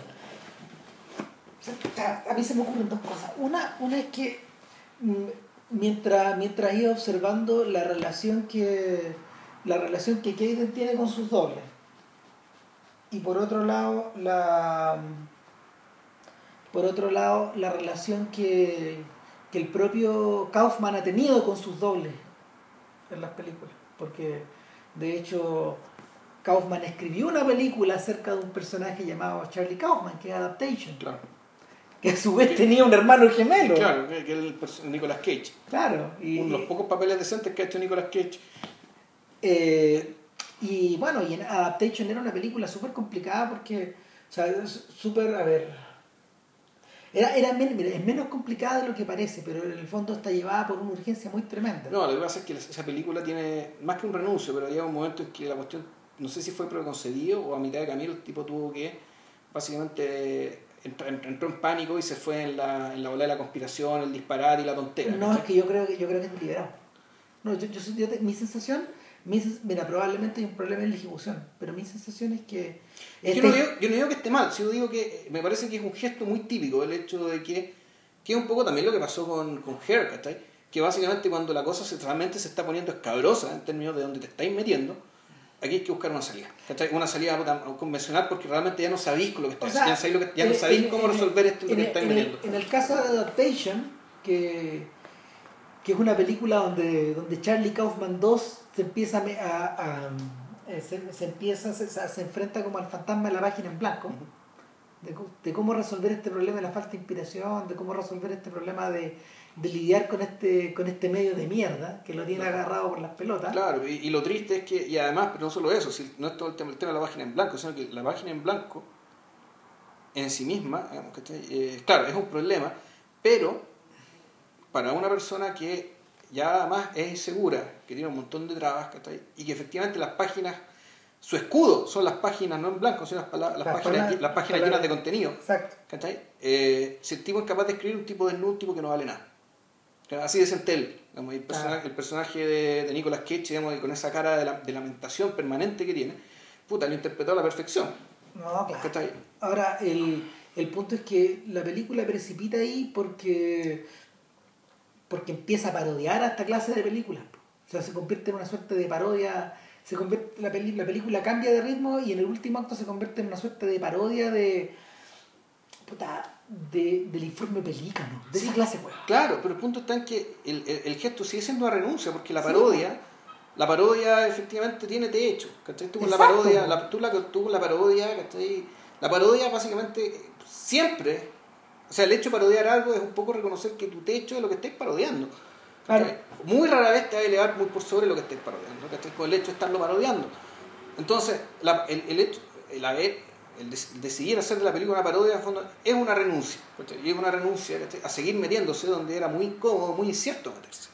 En el caso de Hair, la, la renuncia consiste la, la- renuncia consiste en, puta, ya, eh, encerrar con el tema de la historia de amor, digamos. Puta, y la Volver. y volver. ¿Cachai? Y la- el regreso a la normalidad es un regreso que, que implica cierta claudicación, para mí. Y- Ahora, en el. en cambio, lo que me gusta de Cinécdoque, ¿cachai? Es No hay que- claudicación alguna. Es que la weá va hasta el final. No hay claudicación alguna. O sea, y, y ahí está el segundo apunte que iba a hacer, que eh, y, y un apunte que lo hizo Woody, que lo hace Woody Allen a propósito de la forma en que él se representa en las películas. Y en el fondo, durante largo tiempo, el mismo Woody Allen lo se lo discute a, a Eric Slacks, que es como el, el biógrafo oficial de él. Eh, el tipo le dice, eh, yo creo que habría que hacer una diferencia eh, entre, entre lo que la gente piensa cuando me ve en, en las películas y, y, la, y, la, y la forma en que yo elijo verme en las películas. ¿Por qué dice él? Porque en el fondo cuando, cuando, la, gente me, cuando la gente me ve en las películas piensa que soy yo efectivamente. Eh, y es un problema muy común de los cómicos, dice él. O sea, es un problema que afecta, que afecta a Jerry Lewis, que afecta a Jerry Seinfeld, que afecta al que tú queráis, pues, a Gary Chandling, a todos estos cómicos, de hecho, que suelen utilizar sus nombres. En la, en, de hecho, The Bill Cosby Show, etc. Sí. O sea, y la personalidad. La personalidad del cómico volcada sobre la realidad. Larry David haciendo en Curb Your Enthusiasm de Larry David, ¿cachai? No siendo Larry David. O, o jugando un poco, jugando un poco a, a establecer Pero- una suerte continua. ¿Por qué es Larry David? Es que es Larry David, pero no es Larry David. O sea, pero en el fondo, pero es Larry Pero David. es Larry David. En último término, por algo, es la misma cara, es el mismo nombre. Claro. ¿cachai? Y tú decís, ya, en tu caso será una caricatura de Larry David. Pero la caricatura no es más que una deformación de la realidad. Eh, en los 70, especialmente a propósito de Annie Hall y de Manhattan y de, y de Stardust Memories, se habló mucho de los alter egos de Al. ¿Cachai? Que Albi Singer era un alter ego, que Isaac era un alter ego, etc. Los, los respectivos protagonistas de esas películas. Entonces el gallo dijo, eh, yo, últimamente, o sea, yo he tenido muchos problemas para poder incluirme en las películas porque usualmente yo lo hago cuando no puedo encontrar a nadie más. Y yo soy un mal actor. Y tiene razón. Alan es un mal actor, es un actor súper limitado. Y. O sea, sirvo para hacer cierta clase de chistes. Sí. Eh, y me problema en general mostrarme. Eh, y el, el- Pero para mí el problema es que, ¿por qué siempre tiene que haber un Woody Allen? es un- lo que pasa es que un punto. eh, finalmente, finalmente esta debilidad se transformó. a ver, este, este, esta, esta, este talón de Aquiles, que, que, que él reconoce sus películas, se transformó en una salida cómoda. Pero ¿cachai? que- y en una debilidad en una debilidad eh, permanente ahora cuál es la conexión con, cuál es la conexión con esta cosa con, con, con lo que le ocurre a Kaden con sus dobles Eh, es que la conexión es directa, porque en el fondo Adaptation es Woody Allen en serio. exacto ¿Qué es la wea? es que ¿Cachai? eso O sea, es, es Woody Allen en serio. Nosotros cuando lo vimos por primera vez llegamos a esa conclusión, ¿cachai? Esta hueva es una película... Es como si Woody Allen hubiera hecho una película sobre sí mismo. Pero en la dura. Realmente en la dura, haciéndose cargo de toda la maldad, la tontera, la hueonera. Eh, pero a partir de proyectada desde su propia persona. eh, donde to- toda esta cuestión media somática, ¿cachai? Que ir bien insoportable en realidad, ¿cachai? Del chucha, ay, soy gracioso porque tengo psoriasis, weón. Ah, chucha, soy gracioso no, porque aquí, tengo... aquí no, pues, en, este, en el que tengo psoriasis, tengo la weá, ¿cachai? Puta, Claro, e- eso ya, en el caso de Woody Allen es como, claro, es el arma de defensa del hueón feo, chico, ¿cachai? Poco reactivo, que se hace reactivo a partir de sus debilidades, de su timidez, de su histeria, de su neurosis y también de la somatización de todo eso. ¿Cachai? Woody Allen, puta, es eso, él inventó eso, ¿cachai? Para bien y para mal. Yo creo que para mal, en último término, ¿cachai? Me metían hasta las pelotas, weón, ¿cachai? El, puta, el La supuesto ese- O sea, claro, y bueno, en realidad Woody Allen fue el que inventó la cuestión y efectivamente el tipo, puta, es un, un brillante, ¿cachai? Es un genio, ¿cachai? Por, por, tener, por haber armado ese arquetipo, ¿cachai? Pero bueno, uh, un millón de weones que lo copiaron, ¿cachai? Seguían insistiendo con que era gracioso, con cuánto tuviera psoriasis, O sea, de hecho, weón. de hecho él, él, él refiere a que en realidad el verdadero inventor del arquetipo es Bob Hope. Ya, Porque, porque en el fondo la actuación de Bob Hope, según Allen, es modular. ¿Cachai? Bob Hope nunca está haciendo de personaje, siempre está haciendo de Bob Hope. claro. Y, y en el fondo eh, la manera de habitar eh, la manera de habitar el libreto, o sea, el- al ser Bob Hope él puede habitar cualquier libreto siendo Bob Hope y nunca dejando de ser él. Claro. Es que el tema, claro, el buen ya era una estrella, po. por lo tanto, Bob Hope es el que vende. Eh, exacto, pero, pero la, eh, pero la hay más capas debajo de eso. pues. De hecho, la, la razón de por qué existe esta película de Jerry Seinfeld, Comedian, esa es la razón. O sea, Claro. ¿Cuánto miráis hacia abajo? ¿cachai? ¿Cuánto, ¿Cuántas capas hay? ¿Cuántas capas hay de esta weá? El, nada, el, lo, lo, que, lo, que finalmente, lo que finalmente ocurre con Cinedo y, y, ese, y ese es el propósito de todas estas enfermedades también que va sufriendo esta fin- termina con un temblor en la pierna, empieza a usar, em- o sea, finalmente la, la obra, y en último término, tal, eh, tal, como la, tal como ocurre con la vida de las personas, con el paso del tiempo, la obra empieza a cobrar, a cobrarle y a sacarle, arrancar la vitalidad Sí. que hay tal como la vida. Sí. Cuando a le preguntan por la obra, él dice de qué se trata la obra de la muerte. Mm. Lo dice abiertamente. O sea, es del tránsito que tenemos, de las pérdidas, del dolor, eh, es, de, es, de todo lo, es de todo lo que vamos dejando en el camino. Es de lo que nos van arrancando también, a pedazos. ¿Cachai? Y literalmente vamos viendo cómo se desmorona.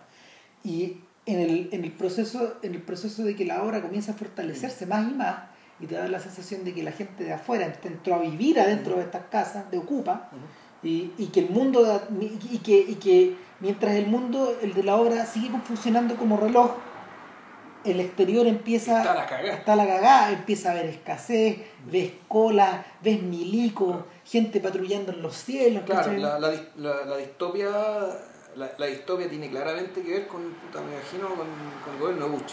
Porque esto fue filmado cuando el gobierno Bush estaba acabando. Claro, claro, está, y en el fondo está la sensación de una cagada pública y privada. De que venía, o que venía el fascismo, weón, ¿cachai? Que venía la guerra, que venía alguna cagada, ¿cachai? Puta, muy oscura. Claro, finalmente, finalmente es una especie, no, no- no es una referencia que eso fuera a venir mañana, pero sí, sí es la sensación de que está, está pasando aquí. ¿no? O claro, o, o la lógica es que en la medida que, que estas cagadas están pasando afuera, ¿cachai? Eh, el arte en vez de, de hacerse cargo de eso, ¿cachai? Se empieza a ensimismar sobre puta, la vida muy privada, ¿cachai? De un individuo. ¿cachai? Y de un individuo que, que en el fondo el, que se empeña en revivir, porque en el fondo para eso es la obra, es para revivir lo que él ya vivió. No, Para tener perspectiva. no no está, ahí está mi duda. Yo no sé si ese, ese revivir viene del querer aprender o en realidad lo que está detrás es una permanente sensación de arrepentimiento. ¿Cachai? De alguien que está, que está en el fondo, que esta película es un eh, ejercicio permanente de lamentación sobre la propia vida que vive. La clave, la clave está, eh, la clave está en las pérdidas. De hecho, cuando, Claro, lo que pasa es que las pérdidas, la gente muere, ¿cachai? Y punto. Ahí tú no te puedes arrepentir de eso, ¿cachai? De lo que- pero, pero entre medio, entre medio hay cosas que la gente te pide que te obligan a perder, te, te obligan, te obligan a perder otras, digamos. Y aquí hay otro spoiler, cuando en algún momento los tatuajes de la hija empiezan a tomar, em- empiezan a apoderarse del cuerpo de la hija, ¿cachai? Claro. Y empiezan a tomar corporeidad, de hecho. O sea, eh, hay, hay una rosa que se empieza a deshojar. Sí. Y, se- se- y una parte de ella que se deshoja. Claro. Eh, y ella tiene eh, invade, in- le invaden la sangre y le viene un cáncer ¿cachai? y él y, y en ese momento él se vuelve a reencontrar y él y la hija le dice quiero que me pidas perdón ¿de qué? de no haberte ido a ver te fui a ver muchas veces nunca te vi nunca te pude encontrar no quiero que me pidas perdón por haber abandonado a mi madre y a mí por haberme dejado botada y haberte ido con tu amante homosexual le dice ¿cachai?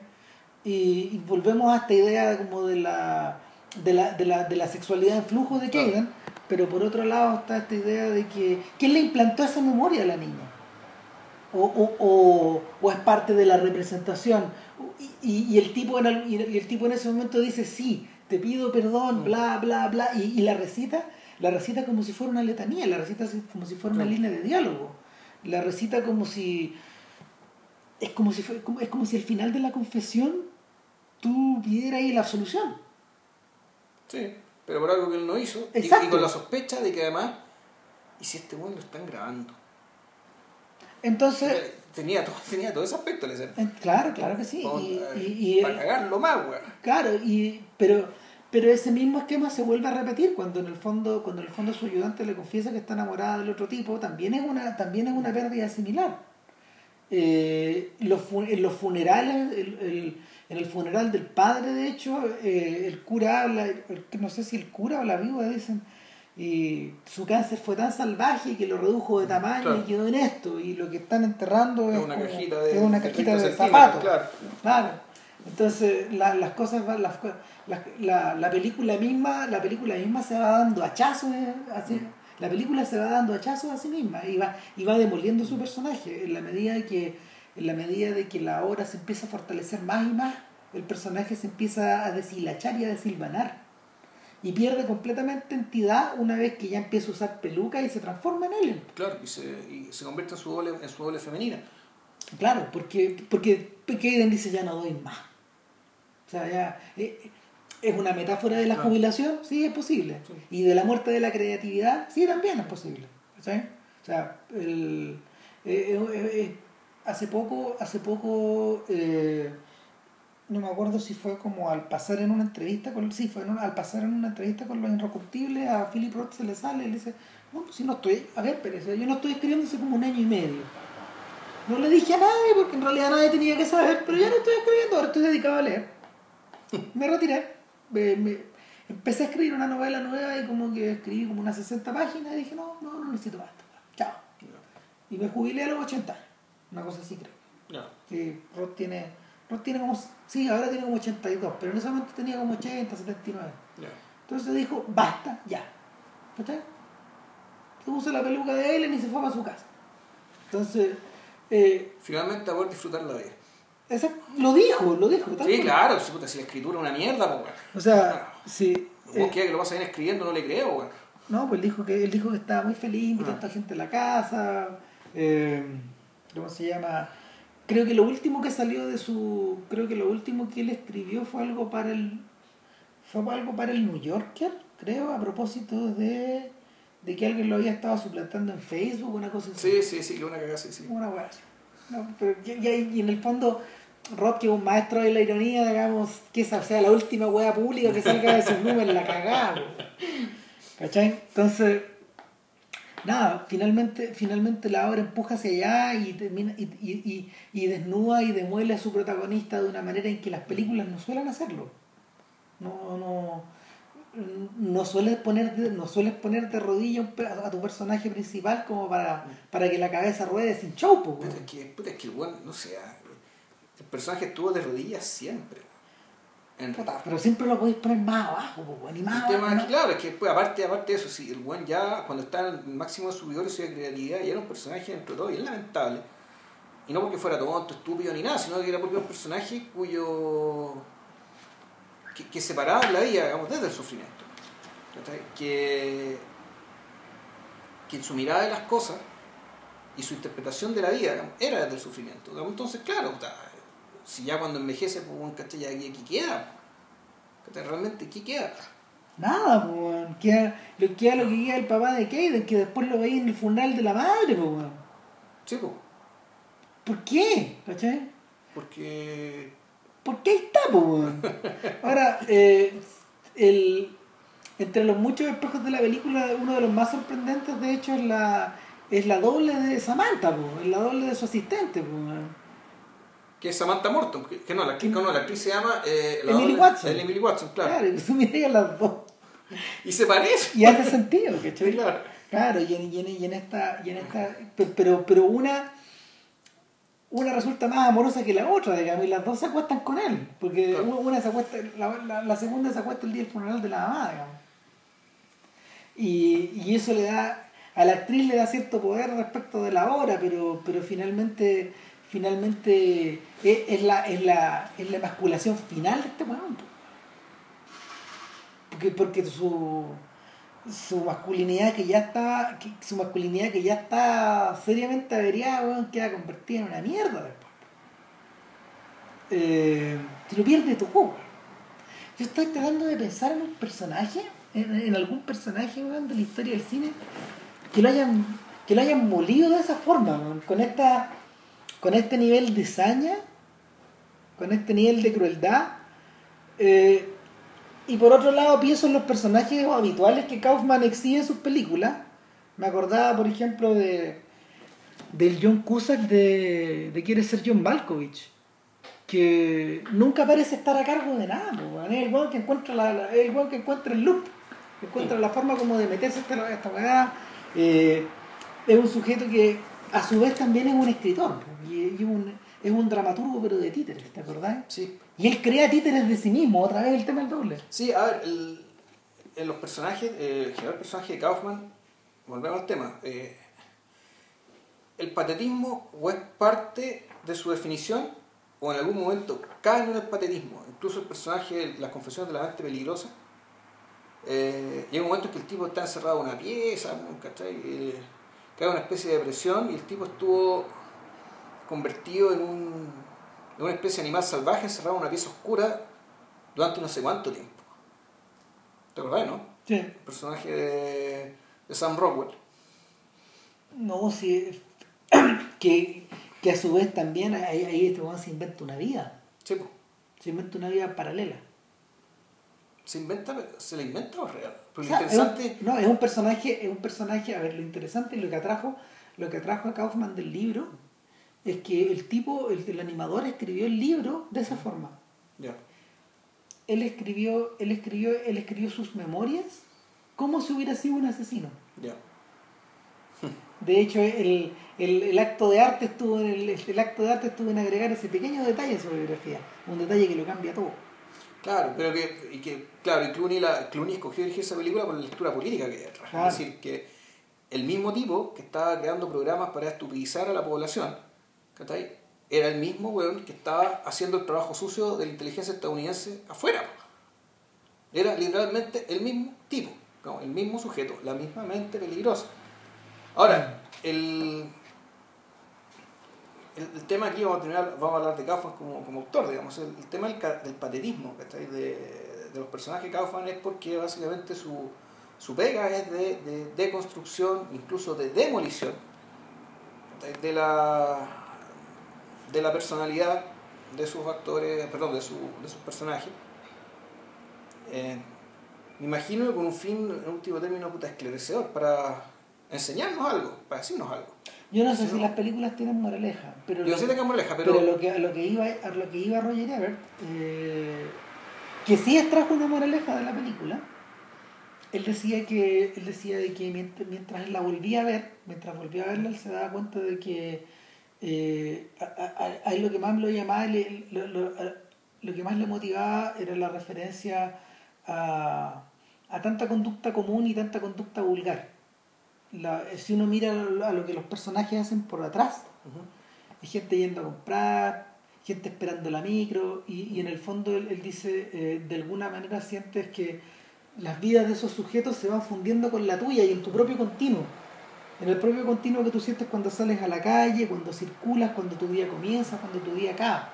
Y de alguna manera, de alguna manera, este continuo también forma parte de tu condición de, de humano. ¿cachai? Al mismo tiempo que tus pérdidas. La continuidad es lo que te va la, la continuidad eh, y el hecho de que la obra exista siempre, incluso después de la muerte de Keidan, porque llega un momento en que llega un momento en que la directora de la obra, Keidan 3 o Keidan 4 o Keidan 5 ya a esta altura, eh, o un Keidan fundido con él en una especie como de híbrido, una especie de andrógino, eh, que empieza a dirigir la obra ya desde su cama, digamos, la señora, la señora le, empieza, cuando le mete la muela en la oreja a Keidan, ella le empieza a dar órdenes, digamos. Mm. Eh, y ahora vas a bajar por la escalera, y ahora vas a hablar con esta mujer, y ahora le vas a decir tal cosa, etcétera Y ahora te mueres. ¿cachai? Mm. Y, el, y es una larga secuencia, me acordé, me acordé de hecho de esta película termina, esta película termina no con un largo plano secuencia, sino que con la, con el largo desplazamiento de un personaje por un set. Sí. Y, y, y es un set que eh, un buen después de, después de una especie como de revuelta o de revolución, no se sabe si el interior de, del, del, del galpón o en el exterior mismo, o si el exterior penetró en el interior. Eh, Que es ahí cuando, claro, que tú decías, aquí es cuando se acaba la obra. claro, Que la obra es cuando, claro, la, la, la barrera entre la ficción y lo real, digamos, se rompe. Ahí naturalmente se acaba la obra, se acaba la representación. lo interesante es que ya ni siquiera Keidan es capaz de establecer esa es es capaz de establecer esa diferencia, establecer esa frontera. El, a propósito de eso me acordaba una frase de, de, de Christopher Domínguez Michael sobre los personajes de, de Balzac ¿Ya? y la comedia humana. Entonces, Balzac decía, eh, Balzac o Michael. a esta altura me complica. A ver, mira, dice, resultaría, resulta, resultaría incompetente para participar en alguna encuesta francesa sobre mi personaje balzaquiano favorito. Mi Balzac es una fantasía, una pr- prueba de cargo contra su realismo. Cada vez que me distraigo en la calle sueño con encontrar al fin un verdadero personaje de Balzac entre la muchedumbre. Me ha ocurrido dos o tres veces, las suficientes para perseverar. O sea, en- en- en su en, en, en esta en esta inmensa en, la, en la tremenda fruición con que Balzac se, se, se entusiasma en la búsqueda y en la creación de tipos humanos termina por penetrar la realidad en la comedia humana y se sale para afuera este en algún momento. No no no no se no no se no lo hace en términos no, o sea, obviamente que no lo hace en términos reales pero pero parte del siglo XIX parte del comienzo del XIX está atrapado ahí. La obra maestra es conocida de Balzac o de Flaubert. es de Balzac Ya. Bueno, es que, bueno, de partida la, la obra de la obra de, de, de, de Cotard, de Cotard, digamos, lo que le pasa es un poco la obra maestra es conocida también. Claro. Es decir, la obra que no puede terminar. Exacto. La obra que no puede terminar, realmente no puede terminar y en la medida de que la obra no puede terminar, porque el, su deseo de perfección del pintor eh, le empuja, le empuja, le empuja a seguir y sobre todo concentrarse en cierto rinconcito, en cierta parte de la pintura, que claro, terminó prefigurando lo que vendría a ser la pintura del siglo XX, aunque eso Balzac supuestamente no lo sabía. No, claro. eh, ahora me pasa un poco, a propósito de eso, haciendo una breve, me acordé, me acordé que en el fondo la, el motivo ha sido fecundo porque, porque el propio Rivet en la Belle eh, adaptó esa, adaptó el cuento. Ya. adaptó el cuento de una manera bastante fiel y eh, y Víctor Erice en El Sol del Membrillo literalmente hace lo mismo que uno de los personajes de Rivet, pues, weón, que en el fondo es tapiar, o sea, encierra el cuadro que no pudo terminar en una especie de desván, weón. Mm. ¡Chao! Claro, lo que, lo que, lo que pretendía, la diferencia es lo que pretendía Víctor Erice, lo que pretendía el pintor de Víctor Erice era, era registrar el crecimiento. Claro. Era, era algo muy difícil, era, era un, claro, un membrillero, y que ir registrando cómo en una pintura como el membrillero iba creciendo. Y los membrillos iban madurando y se iban poniendo más bonitos. Atrapar el tiempo, en el fondo lo que, lo- en el fondo lo que quería hacer el pintor era filmar, weón. Sí, era filmar con, con oro, era un disparate, ¿cachai? Es un gran disparate, pero es maravilloso. Es maravilloso. Entonces, eh, es un poco eso lo que termina ocurriendo con la obra, ¿cachai? O sea, te- te- termina pasando eso. Al mismo tiempo, ¿cachai? La, la escena final parece una escena de Her. Del tipo hablando con su sistema operativo. Eh, sí, An- Antes, entonces, tú es una especie de combinación, es una especie de combinación entre una escena de Fellini y una escena de Gerard. No, de hecho termina igual que la Gran Buff. Sí, también, también termina de la misma forma, claro. Pero leo algo que, que que Eh. comentamos acá, y no sé si la habrá estado citando o no, pero el tema de lo de Her y la dinámica entre la voz y, y el sujeto, y el sujeto digamos, viendo- diciendo y escuchando lo que le dice esta voz, esta muela, y obedeciendo, porque hay, una parte, hay partes en Her donde es igual, donde el tipo está siendo guiado por ella, hace pensar si alcanzó a participar en algo Spike Jones en esta película. Eh, es bien posible, ¿no? Si de- de- el- yo creo que en el, en el inicio está en el inicio está presente. Yo creo que en último término, cuando le volvieron a rescatar, el, el- cuando le volvieron a preguntar a Kaufman por el, el asunto de la película de horror, dijo, bueno, ¿qué más, ¿qué más horroroso puede ser que contar la muerte de una persona? Eso es lo que estoy contando. Sí. ¿Ya todo esto significa que tiene de, de Director's Cut o algo, no? ¿O eso No, es lo que es. es. Es lo que es. Y, y nada, pues, yo creo que para ir cerrando, eh, la primera reacción que uno tiene es la desperpéntica. O sea, Mm. eh, es una cosa que uno le choca. O sea, a mí más que a mí Y- entre que me chocó, entre que claro, el- me, te sorprende la inmensidad, la, la ambición de medida de esta weá. Impresionante, o sea, Las puestas en abismo, que también son algo que, que- que están puestas también de una manera muy natural. estamos hablando de la primera película de un director. Sea, también es- Sí. Eh, alguien decía por ahí ¿Ha vuelto a que-? No, pues, o sea, de hecho tiene, de hecho tiene dos proyectos. Eh, hay uno que tiene que ver sobre uno, uno que tiene que ver con Hollywood. Ya. Este es, este es recursivo, recursivo, sí. recursivo, es incansable. Y hay otro que es un mediometraje que está ampliado, es ampliado medio- a, a un, a un largometraje que es de stop motion. Que eso Ya. lo están haciendo, lo están filmando, pero lentamente. Y nada, pues. se da. Eh, y como nosotros estamos ambiciosos también, para la próxima semana nuestra intención es comentar una película inmensa. Que ya, no, de hecho ya la anunciamos y la íbamos a grabar hoy día, pero como se murió, entre medio se murió Seymour Seymour Hoffman, ya hicimos cinécdoque porque la- los dos la habíamos visto y fue una buena, una buena excusa para volver a verla. Pero Claro, tal como dijimos la semana pasada, y a menos que se muera alguien o pase algún cagazo grandote, Shoah. Shoah de Claude Lanzmann, película de 9 horas sobre el holocausto. Eh, para ver en familias. Eh, una, claro, sí, dentro de nuestra sección de bellas películas para ver en familia. El Pero ojo, esta película no, no tiene imágenes fuertes No. ni nada eso porque no tiene imágenes de archivo. Bueno, de No. eso vamos a hablar cuando, cuando, cuando corresponda. Nos vemos, chao. Que estén bien, chao.